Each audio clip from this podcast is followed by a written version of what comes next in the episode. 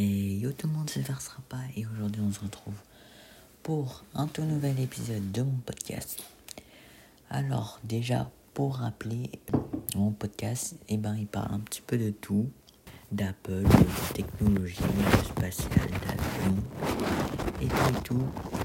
Et euh, je suis disponible sur encore Apple Podcasts, Spotify, et encore et encore. Et je vous invite à checker ça sur le site officiel de Encore. Donc, euh, pour ceux qui ne savent pas encore, pour euh, ce week-end où j'ai 6 jours de congé, je vais pouvoir vous faire 4 épisodes, dont 2 sur Apple et les cycles des iPhones pour un petit peu boucler la boucle que j'avais déjà commencé. Un épisode où on fait le point sur l'actualité du spatial. Et un épisode un peu hors série où on analyse l'album 16 de Weshden. Donc j'en profite également pour vous faire ma petite pub euh, pour l'épisode jumeau qui sortira donc euh, en même temps ou peut-être euh, qu'il aura quelques minutes d'écart où justement on va explorer le thème totalement inverse de cet épisode et n'hésitez surtout pas à aller le checker quand vous aurez fini d'écouter cet épisode, je vous promets, il sera pas long. Donc, on commence tout de suite sans plus tarder.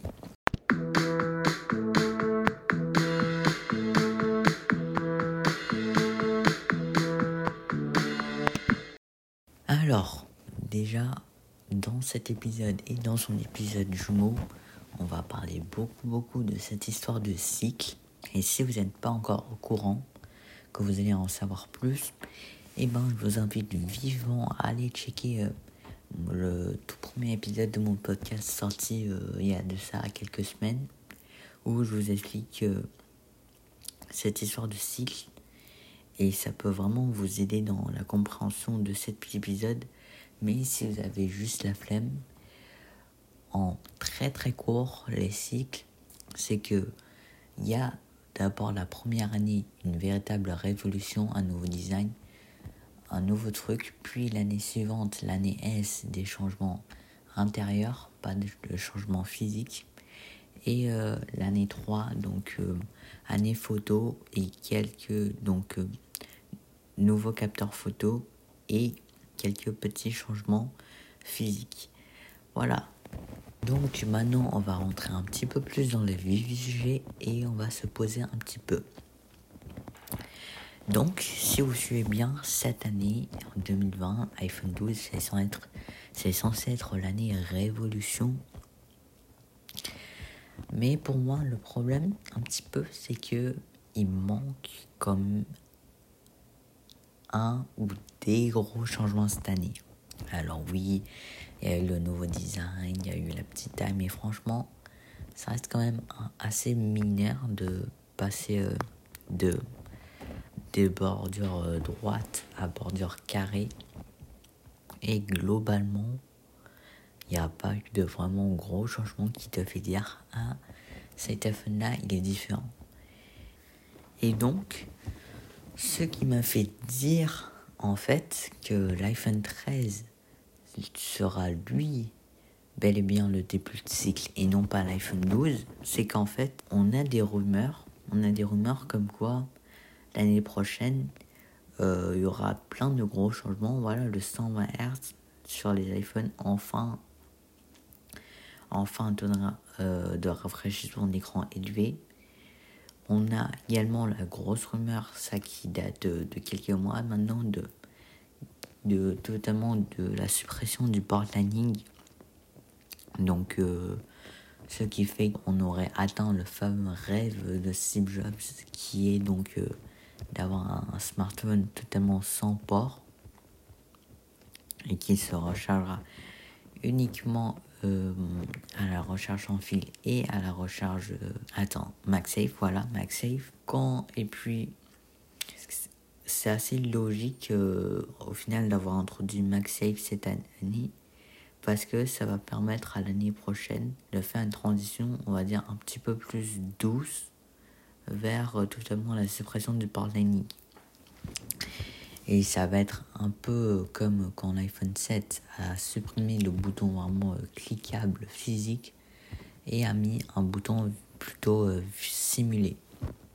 C'est pour soigner la transition vers l'iPhone 10. Bref, on a aussi la rumeur d'une encoche beaucoup moins grande déjà et également de mettre certains capteurs de Face ID sous l'écran si ce n'est euh, totalement euh, la disparition de l'encoche même si ça euh, je pense pas je pense que voilà faut pas avoir d'espoir faut pas y croire mais en tout cas peut vraiment se dire que l'année prochaine il y aura une encoche beaucoup moins grande. Et en tout cas c'est ce que les rumeurs disent. Donc si vous voyez un peu que je veux en venir, ça veut dire que on a beaucoup beaucoup de rumeurs euh, de gros changements super cool pour l'année prochaine pour les iPhone 13 tandis que on n'a pas vraiment eu de gros changements cette année-là. Donc, si vous le voulez bien, je vais faire euh, la comparaison, si vous voulez, entre l'iPhone 11 Pro et l'iPhone 12 Pro. Donc, on a un écran légèrement plus grand, on a MagSafe, on a un nouveau capteur LIDAR, on a euh, des bordures droites. Bon, c'est un petit peu tout, voilà, on va pas se mentir. Et au final, quand tu tiens un iPhone 11 Pro dans la main versus un iPhone 12 Pro, euh, que tu commences à réellement l'utiliser, euh, tu vois que la différence n'est tout simplement pas incroyable en fait. Limite, euh, tu ne vois pas de grande réelle différence, à part peut-être les bordures droites, mais si tu veux, tu vas pas réellement voir de différence, tu vas rien voir de choquant. Tandis que si tu prends un iPhone 11 Pro ou 12 Pro et que tu compares à un iPhone 13, un peu selon les rumeurs, Là, tu te rends compte qu'il y a quand même euh, un, une encoche beaucoup plus petite, un taux de rafraîchissement élevé, donc qui change totalement la vie. Il n'y a plus du tout de port euh, lighting. Et si vous voulez, quand on l'utilise, ça apporte un réel changement où tu dis Ah, celui-là, il est différent. Celui-là, j'ai vraiment l'impression d'utiliser un nouvel iPhone. Tandis que le changement de, 12, euh, de 11 Pro à 12 Pro, euh, c'est pas quelque chose que tu te dis. Et si vous voyez ce que je veux en dire, c'est que tout simplement, du moins les rumeurs d'un iPhone 13, ça porte plus sur un gros changement que l'iPhone 12. Pareil, en fait, si vous voyez ce que je veux dire, si vous prenez un iPhone 11 Pro et un 12 Pro, vous allez moins voir de différence que si vous prenez un iPhone 12 Pro et un iPhone 13 Pro. Alors que techniquement, si, on, si euh, cette histoire de cycle n'est pas bouleversée, l'iPhone 12 est, elle, censée être l'année révolution. Donc voilà. Maintenant, euh, un nouveau point pour appuyer ma théorie, c'est qu'en fait la timeline, donc euh, le... Bah, je sais pas comment dire ça, mais la timeline, quoi, t'as capté, ça correspond en fait plutôt bien. Parce que si, on suit bien, ça veut dire que 2021, euh, c'est l'iPhone 13, donc révolution. 2022, c'est l'iPhone 13S avec euh, le processeur 3 nanomètres qui a été euh, annoncé. Donc ça, ça correspond bien vu que euh, l'année S, justement, c'est l'année où les processeurs subissent un gros bond. Donc le 3 nanomètres, ça correspond pile à l'année de l'iPhone 13S, enfin 2022. Donc euh, quelque chose qui tient totalement la route. Puis 2023, les nouveaux caméras. Ce qui tient euh, aussi la route, vu que Apple, ils ont très bien compris quelque chose, c'est que il faut pas se rouiller vers euh, le nombre de caméras. ils ont très bien compris que euh, fallait juste apporter des caméras essentielles. Sauf que ce qu'ils savent également, c'est que de temps en temps, de génération en génération, il faut quand même faire des changements dans les caméras, des changements physiques. Et c'est pour ça que l'iPhone 14, donc l'iPhone de 2023, euh, si je dis pas de bêtises, 2023, euh, il sera juste grand temps euh, d'apporter de nouvelles caméras. Donc le téléphoto sur les iPhones classiques et un nouveau capteur, je sais pas trop quoi, sur les iPhone Pro. Et puis, la cohérence va même au-delà du cycle, dans le sens où 2024, avec l'iPhone 15, euh, bah, ça permettra tout simplement euh, la, la révolution avec pourquoi pas un iPhone pliable ou une disparition euh, complète de l'encoche ou, ou autre révolution technologique. Mais 2024, tu vois, ça me paraît être une bonne timeline. Et, et également, un point, c'est que si euh, à partir de l'iPhone 13, l'encoche diminue, on pourrait faire diminuer encore une fois l'encoche sur l'iPhone 14, donc l'iPhone de 2023 euh, assez facilement car ça rentre dans le cadre de changements physiques mineurs. Tandis que si tu veux faire ça euh, avec l'iPhone 12, euh, avec l'iPhone 13 de 2023, tu vas plus difficilement le faire parce que ça veut dire que ça créerait une grosse embrouille au sein du cycle. Donc, ça serait beaucoup plus logique en fait de faire une première réduction de l'encoche l'année prochaine, puis euh, de faire une seconde réduction, voire euh, la suppression en 2024, que de faire une réduction slash suppression euh, en 2022. Car je sais pas si vous avez compris là où je veux en venir, mais ça veut dire que le changement ne sera pas aussi grand et le dérangement au sein du cycle ne sera pas aussi grand. Donc, on peut se dire que on peut quand même tout de même expliquer un peu euh, tout ça. On peut expliquer que Apple a un peu retardé d'un an parce que simplement avec le Covid mais pas que, avec surtout, je pense également la technologie LTPO. Euh, Apple n'a tout simplement pas pu faire sa révolution cette année, pas faire euh, ce qu'ils avaient prévu cette année, donc. Euh, mais ils étaient quand même obligés de sortir un iPhone. Du coup, ils ont sorti l'iPhone 12, un espèce de première première marche de l'escalier, si on peut appeler ça comme ça, où c'est vraiment euh, une étape de transition pour, euh, pour attendre l'année prochaine, l'année révolution. Donc, je vais vous apporter une petite euh, précision sur l'écran LTPO notamment. Donc, LTPO, c'est une technologie qui permet tout simplement d'adapter le taux de rafraîchissement de l'écran mais le problème, c'est que cette technologie, elle appartient à Samsung et que Samsung n'est pas prêt à la vendre euh, aujourd'hui en 2020. Et sinon, ça veut dire que l'écran, ça resterait comme coincé en 120 Hz ou alors que euh, il sera obligé de euh, d'être changé en 60 Hz, ce qui dans les deux cas n'est pas vraiment très pratique.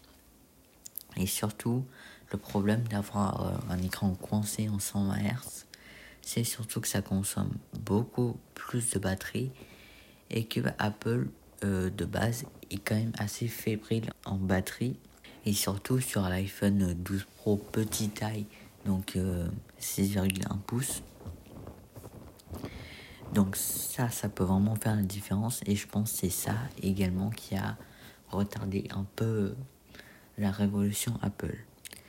Donc également, ce qui est un peu intéressant, c'est que il y a quelques semaines également sur Twitter, j'ai une conversation euh, très intéressante avec Alex Freerifame, donc euh, au passage très très bon youtubeur. Euh, go checker sa chaîne YouTube, même si on n'est pas en partenariat, on n'a rien, on rien du tout, mais juste très bon youtubeur, go le checker.